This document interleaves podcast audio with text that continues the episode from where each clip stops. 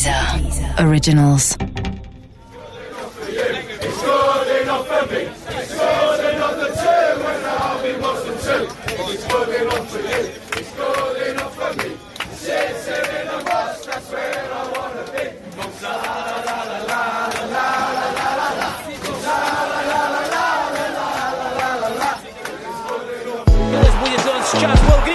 ESPN Deezer apresentam Correspondentes na Rússia, com João Castelo Branco e Ulisses Neto.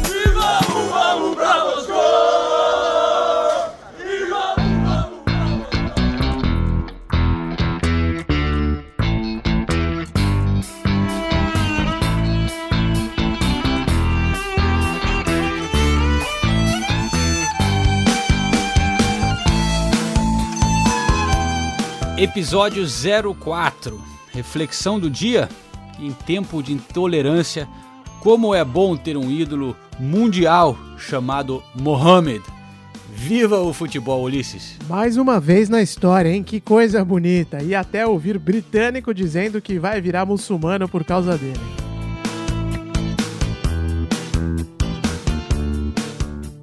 Seleção brasileira se apresentando na Granja, lá em Teresópolis, as coisas esquentando para a Copa do Mundo. Teremos o Gustavo Hoffman participando direto lá de Teresópolis, outros convidados especiais também nesse episódio. Mas hoje começamos é, umas mudanças aqui no podcast. Vamos falar de todos os grupos da Copa do Mundo.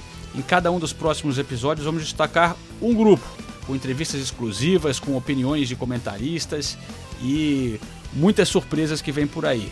Começamos falando do Salah, porque ele está no grupo A, né, Ulisses? O grupo do rei egípcio, João. Vamos falar de todos os grupos, das principais seleções, dos grandes jogadores e começar com o pé direito, porque o Salah é o jogador do momento aqui na, na Inglaterra, né, João? E no mundo inteiro. Impressionante, artilheiro da Premier League, conseguiu dar a volta por cima depois de sair do Chelsea aí meio por baixo. É uma história incrível mesmo a que a gente vai contar hoje. É, sem dúvida. O grupo A, que tem a Rússia, tem o Uruguai com Cavani e Soares. Enfim, a Arábia Saudita é o outro que vem por fora nesse grupo. Mas a estrela realmente é, é o Salah, que é, o, é, a grande história do futebol nessa temporada. Eu disse no início que ele é um grande exemplo também, porque ele é um cara que doa muita grana para caridades, ele ajuda a cidade dele lá no Egito, faz muito trabalho filantrópico, construindo hospitais e, e enfim, vários projetos é, muito legais. Então, além de arrebentar é, no campo, fora de campo, ele também é, está arrebentando, Ulisses. É, e as pessoas às vezes não têm a dimensão do que é nesse momento que a Europa vive, como você disse, João, cara comemorar o gol se agachando ali, né, fazendo a referência ao slam que ele faz, uh, que não ele não esconder a religião dele, de ser um praticante uh, bem aberto e claro sobre a relação dele com a religião. Isso tudo é importante porque existe uma onda de intolerância na Europa que não é pequena, né? Por mais que a Inglaterra seja um país bem aberto aqui em Londres, Liverpool também é uma cidade que tem um pensamento diferente do, do resto aqui do país, mas ainda assim é um gesto bem importante. Ele poderia sofrer vários tipos de abuso e porque tem feito muitos gols, tem sido um grande jogador, consegue bancar sua posição e isso torna realmente o Salah um jogador especial. Muito legal mesmo para os muçulmanos terem uma referência assim é, em evidência na grande mídia arrebentando. Vamos dar um sobe som aqui para a torcida do Liverpool, então.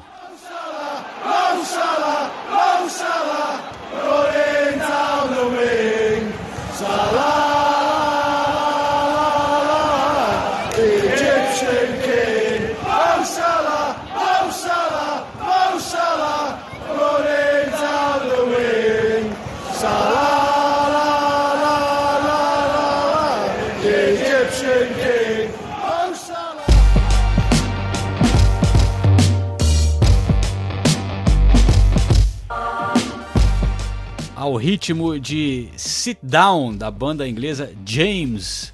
Eu lembro dessa música, você lembra? Oh, sit down, oh, sit down. Sit down, é, sit down next to me. Moçala, moçala, running down the wing. É isso, uma das várias músicas que ele ganhou nessa temporada, ficou conhecido, como você disse, né, como o rei do Egito e não é à toa. Além de tudo que fez pelo Liverpool, ele também levou a seleção para a Copa do Mundo. Voltamos agora a outubro de 2017.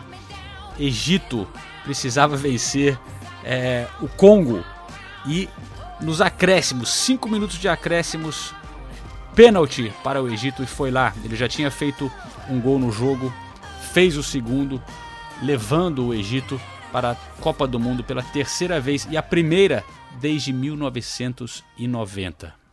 بسم الله الرحمن الرحيم. محمد صلاح والدموع. محمد صلاح. محمد صلاح. يا رب. يا رب يا صلاح. محمد صلاح. محمد صلاح. وابا! الله! الله! الله يا بلادنا الله! الله يا بلادنا الله! الله يا بلادنا الله! الله يا بلادنا الله! الله أكبر. الله أكبر. الله اكبر الله اكبر الحمد لله الحمد لله يا رب الحمد لله يا رب الحمد لله بتاعي هو بتاعي Look at you trembling, step into the lion's den. Bet you wish you stayed at home.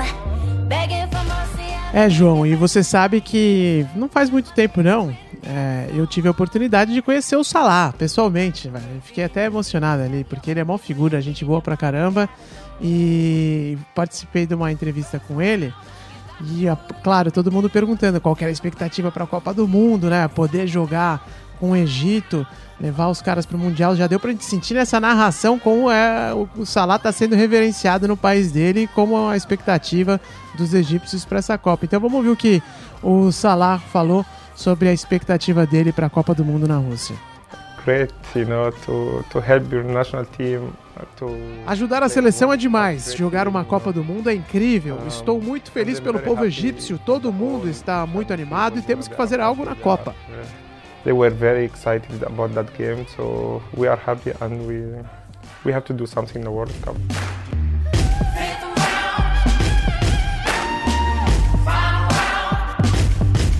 Legal o- o- ouvir o, o Salah falando, né? Isso que você falou que o cara é, é- é gente boa. A Nathalie também contou a mesma história, né? Até num episódio do Correspondentes Premier, Sim. nosso podcast. Ela entrevistou ele essa- temporada e falou que foi super legal essa interação que ela e o Senise tiveram com ele quando foram lá para Liverpool e, e falaram sobre café, não sei o que. Não, é, não era aquela coisa dura, né? De, de um jogador Aham. que, que às vezes fica é, não muito simpático na hora de dar tantas entrevistas, ele, ele parece que foi ao contrário. Eh, Tem muito jogador que às vezes parece gente boa na televisão, na imprensa, e não sei o quê. E no pessoal, quando a gente conhece pessoalmente, você fala, ah, esse cara é um baita de um trouxa, né? E um exemplo você já até contou aqui no, no podcast, né? Fala, você já sabe de quem eu tô falando, né? Procurem no, no, no Google o- o- a matéria que eu escrevi sobre minha experiência com o Podolski. Pois é, que todo mundo ama no, ama no Brasil, né? Depois da Copa foi aquela simpatia toda, só que, meu, não é bem assim. E o Salah não. O Salah é gente boa na TV, é gente boa no campo, e quando você encontra pessoalmente é a mesma coisa. É, O cara é uma baita simpatia. E preste atenção até nessa resposta que ele deu, porque a gente perguntou pra ele, tá, beleza, Salah, mas tá sendo um sucesso muito grande aqui no Liverpool essa temporada, marcando gol pra caramba. Só que muita gente não acreditava, né, que ia dar certo assim. Não foi uma contratação que, ah, pô, olha quem o Liverpool trouxe, porque ele não foi muito bem aqui na Inglaterra, né, com o Chelsea. E depois, claro, teve passagem pela Roma e tal, mas havia assim uma certa não desconfiança, mas ninguém achava que ele ia ser o goleador, né, o, o artilheiro de, da Premier de League. jeito nenhum, ninguém imaginava. Aí a pergunta foi mais ou menos nesse sentido, né? Aí veja só o jeito que ele. Tipo, se ele também se surpreendeu com, com o fato de ter uma temporada tão brilhante. E aí veja só a resposta dele que ele manda um tipo, ó, desculpa, eu não, não quero ser arrogante e tal, mas eu sabia que eu ia marcar muitos gols. I don't want to look arrogant, but yeah, I know. Uh, you know, I was in Rome. I was. Eu não quero parecer arrogante, mas eu já esperava assim. Estava bem confortável em Roma, tive duas boas temporadas lá, estava feliz. Quis me dar uma nova chance na Inglaterra, me colocar sob pressão.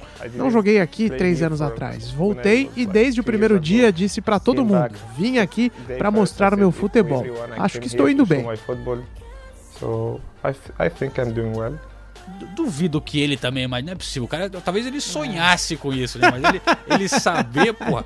O cara quebrou recordes aqui, né? Virou o maior artilheiro em uma edição da Premier League. É, no Liverpool ninguém tinha feito. Fez mais gols que o Soares, porra. Assim, realmente foi um negócio impressionante. Em outubro a gente tava falando, ele levou o Egito para a Copa do Mundo. Aí, pô, foi eleito o melhor jogador africano. Depois ganhou todos os prêmios aqui na Inglaterra, né? Melhor jogador, é, eleito pelos jornalistas, pelos jogadores, pelo, pô, ó, pela rainha, sei lá, né? Foi um negócio é, impressionante. E eu tive outro dia é, em Liverpool e encontrei um, um torcedor do Liverpool e também do Egito. O cara é egípcio. E então tive uma conversa legal para a gente entender um pouco o que, que o Salah realmente significa né, para é, os torcedores da, da seleção também. E, e o que, que ele está assim, esperando sobre a Copa e também, claro, a final da Champions daqui a pouco, né? Good time to be a Liverpool fan right now. Amazing time, amazing time, especially for Egyptian. I followed this club since I was like uh, É um grande momento para ser torcedor do Liverpool, especialmente para um egípcio. Acompanho esse clube desde que eu tinha seis anos de idade. Vi os piores momentos do time e agora meu conterrâneo é o principal jogador da equipe e também da Premier League. Acho que se ele ganhar a Champions League e conseguir levar o Egito para as oitavas de final, ou até mesmo mais longe na Copa do Mundo, vai ser difícil tirar dele a bola de ouro. Mas nesse momento ele está entre os três melhores, atrás do Messi e do Cristiano Ronaldo, com certeza. Você não tem nem como imaginar o que o Mo Salah é no Egito. Toda vez que a seleção ganhava na Copa Africana de Nações, as pessoas iam celebrar nas ruas. 80 milhões de egípcios nas ruas celebrando. Depois do jogo da Roma, posso te dizer que foi o mesmo tipo de comemoração. Parecia que o Egito tinha vencido uma grande competição. As pessoas torcem para o Liverpool como torcem para a seleção no Egito. O Salah é mais que um rei. Ele chegou em segundo lugar na eleição presidencial e nem era candidato. Ele é tudo. O Salah é um sonho pra gente. Tipo o sonho americano para os Estados Unidos. A gente nunca teve nada como ele antes.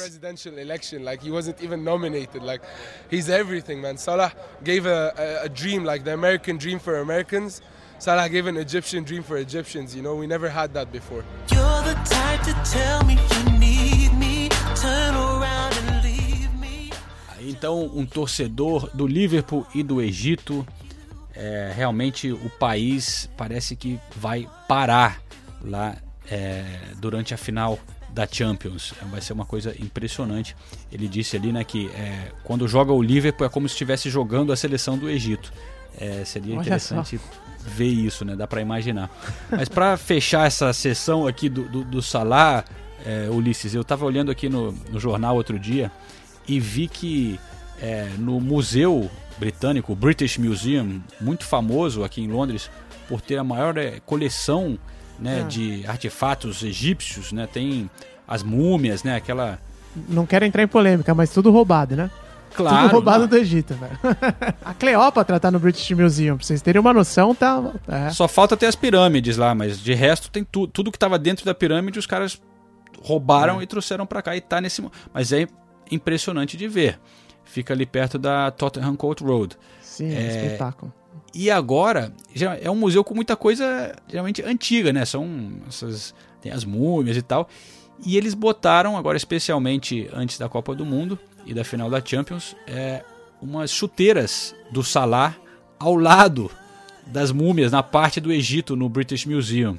Você tá brincando. Sério, bicho? Eu não tinha ouvido, eu não tinha ouvido essa, não, não tava sabendo, cara.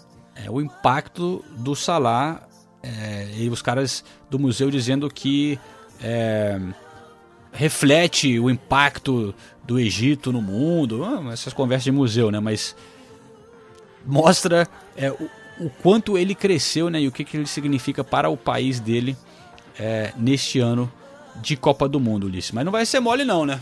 Não vai ser mole pro Egito não, porque fora ele, a seleção não é grandes coisas. Agora, João, um cara que admira muito o Salah, você nem imagina quem seja. É o velho Vamp, Vampeta, ídolo do Corinthians, que desceu a, a rampa do Palácio do Planalto dando cambalhota. Para quem não se lembra dessa imagem, para os mais novinhos, depois da conquista de 2002, coloca no YouTube que essa imagem é sensacional. O Vampeta gosta muito do Salah, meu colega na Jovem Pan, sempre fala dele lá no Esporte em Discussão. E eu mandei uma mensagem pro Vamp. O que, que ele acha do Salah para ele contar aqui pra gente se ele imagina que o Salah vai conseguir levar o Egito nas costas, como o Cristiano Ronaldo fez com Portugal na última Euro, embora aquele time de Portugal, é claro, não dá nem para comparar com o atual do Egito. Fala Ulisses, um abração aí, tá falando com você. Falar sobre Mohamed Salah é fácil, né? Tá na final da Liga dos Campeões contra o Real Madrid, levou a seleção do Egito à Copa do Mundo, foi o maior artilheiro, o cara que mais marcou gol na Primeira Liga, né? Campeonato inglês. Ele vive um grande momento, o egípcio aí, que é um cara que está sendo adorado aí no mundo todo. Gosto muito. E acho que se for campeão da Champions League, vai estar entre o top 3 ali, melhor do mundo, né? Disputando aí com Cristiano Ronaldo, Messi. Então, Mohamed Salah, para melhor do mundo, Ulisses. Grande jogador, vai levar o Egito aí já à Copa do Mundo, acho que vai fazer uma grande Copa. Vive um grande momento. Bom jogador, que aproveite bem, né? Que não é todo dia que aparece um Mohamed Salah para manter uma regularidade que nem Cristiano Ronaldo e Messi. Valeu, Ulisses. Um abração. Fui, velho Vamp.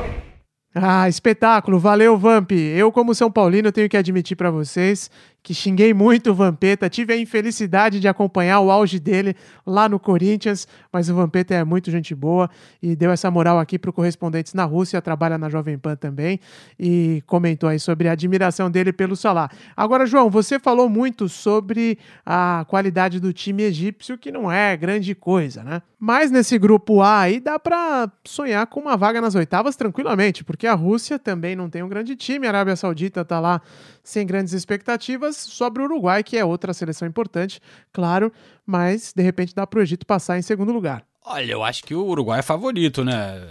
Claro que o Salah tem que estar tá muito inspirado, mas não sei se dá para ele fazer tudo sozinho. Uruguai com Cavani, Soares. Arábia Saudita eu acho que a gente tem que descontar, né? Já é um time muito fraco. Trocaram de técnico umas quatro vezes, sei lá, três, quatro vezes no, no, nesses últimos, nesse último ano. É, o técnico que chega para a Copa teve muito pouco tempo para trabalhar, é o Juan Antonio Pizzi, o argentino, que comandou o Chile lá no, na Copa América Centenário nos Estados Unidos, que você acompanhou, o Chile foi campeão, só que depois, depois o Chile não conseguiu a classificação para a Copa, né? É, então ele, ele acabou indo para para Arábia Saudita. Mas é um time muito fraco. Mas para falar do, do Uruguai, nós temos o Jean Oddi, que é o setorista oficial da ESPN Brasil e está acompanhando a seleção de perto. E, especialmente aqui para o podcast, conta para gente como é que chega a seleção uruguaia. João e amigos do podcast Correspondentes na Rússia, né? O clima no Uruguai é de bastante otimismo em relação à Copa do Mundo. Otimismo, claro, muito por conta da dupla Cavani e Soares, que dispensa apresentações, também por conta da dupla de zaga formada por Godin e Jiménez, né? Os zagueiros que atuam juntos como titulares do Atlético de Madrid, mas acho que sobretudo porque as deficiências da seleção acabaram sumindo nos últimos tempos, né? Quando o Uruguai venceu a China Cup, é, parece ter encontrado de vez os seus dois laterais, o Varela do Penharol pela direita e o Laxalt do Genoa, embora improvisado, jogando bem pela esquerda. Tem sempre a opção do Cáceres, que é um grande jogador, mas em geral está machucado, né, para atuar em qualquer uma das duas laterais. No meio-campo, jogadores jovens e que sabem jogar, sabem marcar como é o caso do Vecino da Inter de Milão, o Bentancur da Juventus, que atua pouco na Juventus, mas é um ótimo jogador, e o próprio De Arrascaeta do Cruzeiro, né? um jogador que se entrar no time vai dar mais qualidade ofensiva, vai deixar o time mais ofensivo. Acho que por tudo isso, né, pelo grupo também formado por uma Rússia que não vive um bom momento, embora seja dona da casa, é, pelo Egito que tem o Salah e pouco mais do que o Salah, e pela fraca Arábia Saudita, acho que o Uruguai pode pensar em passar na primeira colocação mesmo no, no seu grupo e aí, quem sabe, numas oitavas de final, enfrentar Portugal, que também, apesar do Cristiano Ronaldo, é uma seleção eh, que o Uruguai poderia enfrentar de igual para igual para ir chegar, quem sabe, às quartas de final da Copa do Mundo. Acho que é isso, acho que esse é um resumo do momento que vive a seleção uruguaia. Valeu? Um abraço para todos. Grande Oddi, que vai estar acompanhando a seleção do Uruguai de perto. Valeu pela participação aqui no Correspondentes na Rússia. E falando de Rússia, é, nós temos o nosso Grisha, o Gregory, Grigori Telingarter. jornalista russo que fala português muito bem. É, já participou algumas vezes aqui do, do Correspondentes na Rússia e Correspondentes Premier. E, e ele, claro, está acompanhando os russos. E perguntei para ele como é que chega a seleção russa, o que, que eles, os russos, esperam desse time. Aqui na Rússia ninguém acredita muito porque é uma só coisa para fazer piadas e muitos programas humorísticos uh, no Civilizal tem muitas piadas sobre nossos futebolistas. Por cá, porque isso é não nós temos uh, tempo, é sempre é mau tempo para nossa não é um período que nós estamos mal, há é longo tempo, há sempre nós ficamos mal, nós uh, não classificamos no grupo simples no Mundial que foi no Brasil há quatro anos. No, há dois anos nós também temos grupo muito simples, mas não entramos uh, no playoff na França. É, e sempre jogamos assim. Agora nós mesmo não temos nenhum craque, é, temos ninguém e melhor jogador da seleção russa é goleiro, é, significa alguma coisa. Então, é, sim, se nós vamos ultrapassar grupo, seria muito bom. Se nós vamos uh, fazer, uh, fazer um pouco mais, é, seria incrível, na verdade incrível. Mas para início, se nós vamos classificar do grupo, acho que nós vamos ganhar contra a Arábia Saudita. Acho que partida de uh, abertura com Vladimir Putin no setor, acho que nós vamos ganhar. Mas uh, segundo jogo con contra uh, Egito, contra Salah, sem Salah, nós temos, acho que é mais ou menos o mesmo time, até nós temos time mais forte do que o Egito tem. Mas com Salah, não sei, tenho dúvida. Com nossa defesa, nós quase não temos gol, uh, uh, zagueiros e nosso uh, até zagueiro que agora neste verão se tornou 39 anos, ele que uh, treinador pediu para ele voltar e ele voltou ontem para a seleção russa. É incrível, nós não temos zagueiros, não temos volante. Melhor volante russo, Igor Denisov, não joga no seleção russa porque uh, ele tem conflito com o treinador. Uh, durante eles juntos trabalhavam no Dinamo Moscou há poucos anos. Então é assim, temos time fraco, isso é não surpresa para ninguém na Rússia e Uh, tudo eu, eu, acho que nós vamos per perder contra Uruguai, claro, na terceira partida e tudo uh, tem que ser decidido na segunda partida contra o Egito. Eu acho que uh, acontece assim. Se nós vamos ultrapassar o grupo, seria muito bom. Agora, uma curiosidade para os nossos ouvintes, João. Como é que o Grisha aprendeu um português tão refinado assim? Fala bem pra caramba, bicho. É uma língua um tanto quanto diferente da língua russa, né? É impressionante, né? O Grisha é um cara sensacional. Conheci ele através do Gustavo Hoffman. Ele é amigo do, do Hoffman, Hoffman que acompanha o futebol russo há muito tempo. Fez essa amizade com o Grisha. E parece que ele começou a aprender português na época que começaram a chegar os brasileiros lá na Rússia, o Wagner Love e tal, talvez até antes disso. E, e ele decidiu que se ele, ele viu que na, não conseguia falar com os brasileiros porque eles não falavam bem muito bem inglês e ainda mais russo, né, no, quando chegaram lá. E, mas ele viu que os caras eram gente boa e tal e decidiu que ia aprender um pouco de português e começou a aprender assim para conseguir falar com os caras e conseguiu várias coisas legais, criando a, a amizade e, e, e falando um dos poucos jornalistas lá que conseguia falar com os jogadores após os jogos. Então, cara é inteligente, se deu bem e hoje está trabalhando para a ESPN Brasil durante a Copa, além de as publicações dele lá na Rússia também. Então esse, esse é o Grisha. Valeu, Grisha, pela participação é, mais uma vez. E Ulisses, é, chegando numa. mudando de assunto um pouco aqui no, no, no podcast, é, falamos já no, do, do, grupo A, né? É, eu queria trazer também um, um, uma coisa que é um lado mais humano aqui que a gente vai passar para os ouvintes que vai nos acompanhar nessa viagem é, para a Rússia, que a gente vai também passar as nossas experiências da viagem, né? E os perrengues, as aventuras, as risadas, os bastidores dessa viagem. E como também, é claro que a gente tá, tem a sorte de estar tá indo para a Rússia mas que também vai ter um, um, um, lado que às vezes é não é mole. Você tá longe da família, bate uma saudade de alguém, você tem, é, sei lá, vai, vou ficar cinco, seis semanas fora de casa, tem as filhas, às vezes você brigou com a sua mulher. São coisas que às vezes as pessoas não. Né, não, Leva em consideração. você não, é, mas você não passa assim, porque você fala, porra, eu tô na não vou reclamar, eu tô na Copa É, do óbvio, Mundo, é. né?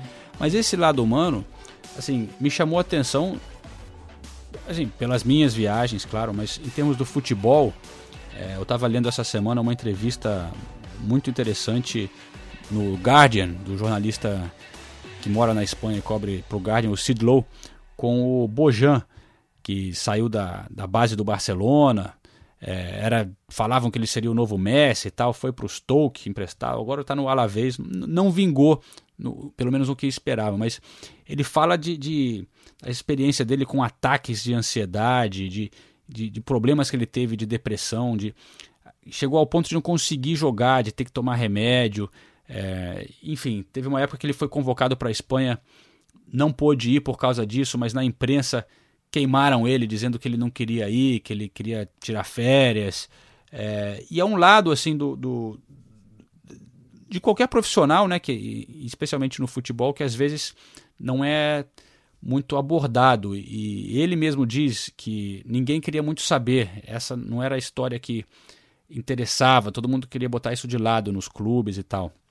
E eu lembrei também da entrevista com o, o Mertesacker, que saiu recentemente, jogador alemão do Arsenal, uma entrevista sensacional, na- se não me engano, na revista Spiegel, Der Spiegel alemã, em que ele conta, agora que ele está encerrando a carreira, ele começa a revelar o, o quanto ele ficava nervoso antes de jogos, é, que ele passava mal, não conseguia comer. É, ele fala do medo que ele tinha de errar, da pressão é, que ele sofria. Isso é um jogador de seleção, né, de Copa do Mundo.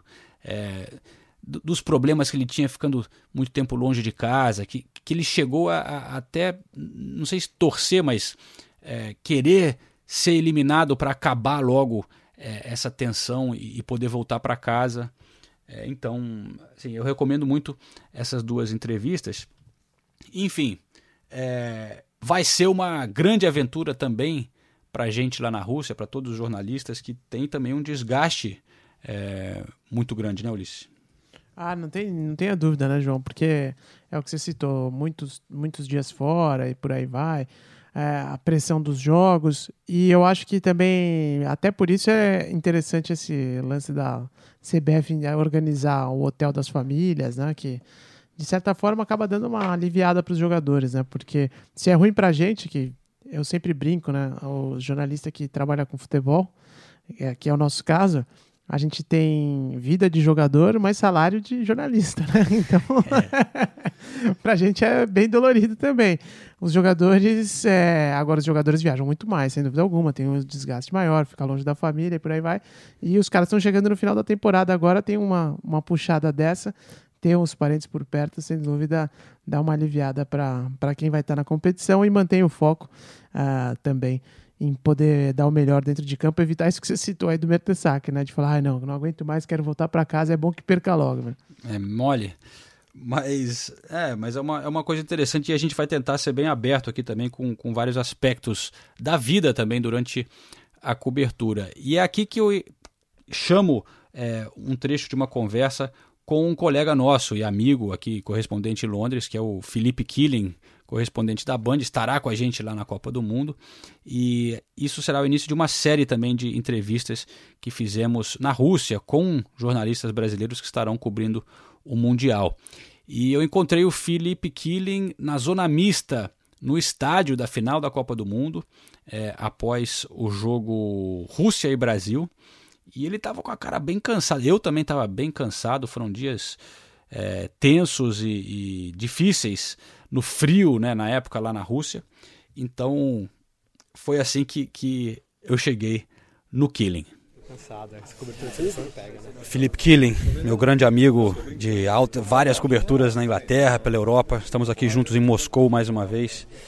É, tô vendo que está bem cansado, cara. Isso é uma coisa que eu sinto também e até me preocupa na cobertura da seleção, porque, claro, pô, a gente não pode reclamar, estamos aqui viajando o mundo, mas tem um lado, o outro lado, um lado humano que realmente é intenso e, e é exaustivo, né? É muito, é muito exaustivo, eu estou bastante cansado, mas é aquele cansaço gostoso e prazeroso, porque eu acho que o sonho de qualquer jornalista esportivo é cobrir uma seleção brasileira.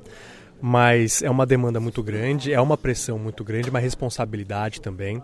Existe um desgaste físico, porque ser um para de andar, carrega equipamento, a gente está com aparelho para entrar ao vivo aqui, tripé. Eu tô com um cinegrafista, mas eu acho que cada um de nós carrega pelo menos uns 12 a 15 quilos, andando para cima e para baixo. E é um desgaste emocional também, você tem que pensar, tem que fazer as matérias, apurar a informação, entrar ao vivo.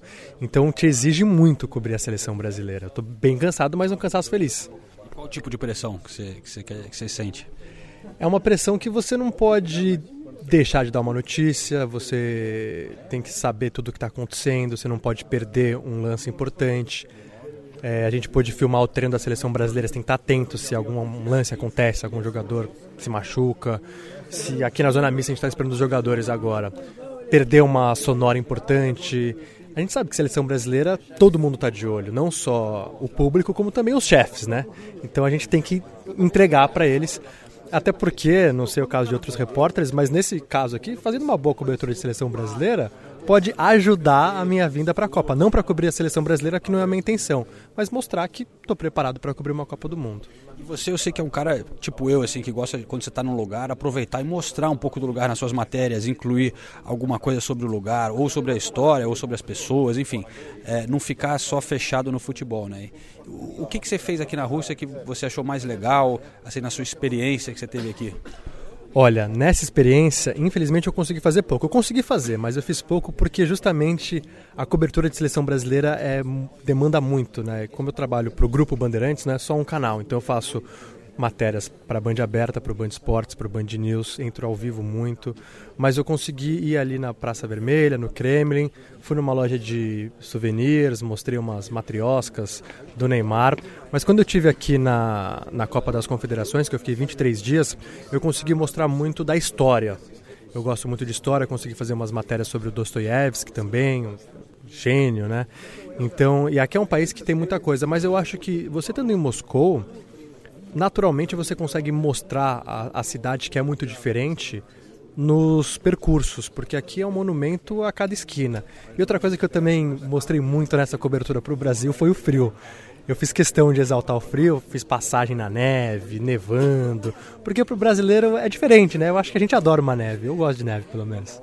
Sem dúvida, fica muito legal, fica bonito também, pra né? Cara? trabalhar é ruim, né? Nossa senhora, que frio que a gente passou aqui. Mas a Copa, claro, não vai ser no inverno, né? Como é que você imagina a Copa do Mundo aqui na Rússia, cara? Dá para imaginar como é que vai ser? Dá para imaginar porque eu tive na Copa das Confederações aqui na mesma época, né? A média é 18 graus, esse é o verão em Moscou. Eu fui para Sochi, lá é mais quente, porque é mais ao sul, então já tem um verão mais com cara de verão mesmo, 24, 25 graus. É, eu sou encantado pela Rússia, eu adorei, eu tinha uma visão totalmente diferente. Quando eu vim para a Copa das Confederações, eu já adorei. Vim aqui, comprovei que é um baita país, tem estrutura. Os russos, eles parecem fechados, mas eu aprendi uma palavra ou outra, então quando você fala, eles abrem um sorriso, eles gostam, tem estrutura. Eu acho também que as pessoas que vêm de fora ajudam também ao clima de Copa do Mundo. Mesmo se o russo estiver frio, vai ter brasileiro, vai ter argentino, vai ter alemão, e aí vai ter clima de Copa. Vai ser uma delícia, certamente. Legal. Espero cruzar com você durante o Mundial. Sei que a gente vai estar em cidades diferentes, mas quem sabe a gente toma uma, uma cervejinha junto, né? No, tomara que a gente tome várias cervejas, vodkas, e que a gente se encontre aqui em 15 de julho, né? De repente cobrindo o Brasil nesse mesmo estádio, Luzniki, palco da final. Pintar a Rússia de verde e amarelo. É, tá feito o convite. Valeu. Valeu, Kili. Abraço.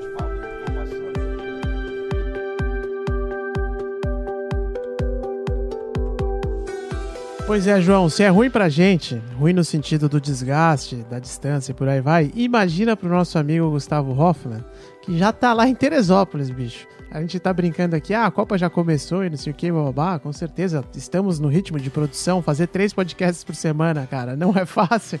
Mas imagina pro Hoffman, que tá lá na, na Serra do Rio de Janeiro, do estado do Rio de Janeiro, acompanhando os trabalhos da seleção brasileira. A equipe começa a desembarcar, começou a desembarcar hoje, e ele tem muita coisa para contar pra gente direto do QG da seleção brasileira, da seleção brasileira nessa longa cobertura que, que se inicia de fato agora na segunda-feira. Vamos ouvir então o que o Hoffman tem para dizer pra gente direto de Teresópolis. Fala, João e Ulisses, tudo bem? Copa do Mundo começou, hein? Vambora. Bom, nesta segunda-feira a seleção brasileira se apresenta, né? A comissão técnica já chegou no domingo, é, aqui em Teresópolis, e os jogadores vão se apresentar nesta segunda-feira, dia 21. É, com exceção, lógico, né, dos jogadores que estão na final da, da Champions League, Roberto Firmino, do Liverpool, Casemiro e Marcelo, do Real Madrid. E aí aqui, no, o início do trabalho é muito mais de avaliação para isso, o Fábio Macerejian, preparador, preparador, físico da seleção já tinha me dito isso lá no Rio de Janeiro, o Kleber Xavier também. Esses primeiros dias são muito de avaliação dos atletas, para identificar realmente em que condição cada um chegou e aí começar para valer os treinamentos. E aí no próximo dia 27, todos nós embarcamos aí para Londres. É, Gustavo Hoffman abrindo os trabalhos lá, ele estará presente agora em praticamente todos os podcasts, estaremos juntos na Rússia e claro, daqui a pouquinho, já já ele está em Londres, vindo com a seleção brasileira. Ele vai trazer todas as análises de pertinho, acompanhando todos os treinos da seleção lá na Granja, aqui em Londres, na Áustria e em Sochi, antes de começar a Copa do Mundo. E para você que quer ouvir um pouquinho mais, estamos chegando ao fim desse podcast, mas temos o bônus, o extra, apenas no Deezer, no aplicativo Deezer, Gustavo Hoffman falando o que, que ele achou da convocação de Tite, fazendo uma análise um pouco mais aprofundada por ali, Ulisses. Até pegando esse gancho, João, do que você falou, é, queria destacar que o time da ESPN ganhou um baita reforço com o Chico Sá, né, que vai integrar também a equipe para a Copa do Mundo. Pô, sou um baita fã dele, sei que você também gosta do, do Chico Sá. E ele falou um negócio interessante que tem muita euforia em cima do Tite nesse momento. Tá, tá, a galera tá endeusando bastante o nosso treinador e que esse é um grande erro, na opinião do Chico Sá. Eu também acho que o pessoal tá se passando um pouquinho aí o Tite, pô, é um grande treinador, sem dúvida. Mas, enfim, também é um cara que pode fazer coisas erradas e tal, é né? É, é, um contraste tão grande, né, com o que a gente teve antes, Dunga, é, Parreira, Filipe, né? Que, que pô, é difícil não, não gostar do Tite, mas eu, eu concordo também pela, com essa. Eu entendo essa posição do Chico Sai. Muito bom tê-lo como parte do time, bela contratação. Vamos tentar trazer ele aqui pro, pro podcast também. Opa, certeza. Du durante certeza. a Copa do Mundo. Mas é isso aí então. É isso aí, é isso aí. Então vai lá no capítulo especial pra Deezer, que é coprodutora do Correspondentes ao lado da ESPN. Dá uma moral pra gente também, compartilha com os seus amigos, que ainda tem muito podcast pela frente. Valeu, João. Até a próxima. Valeu, Ulisses. Valeu, galera. Até logo.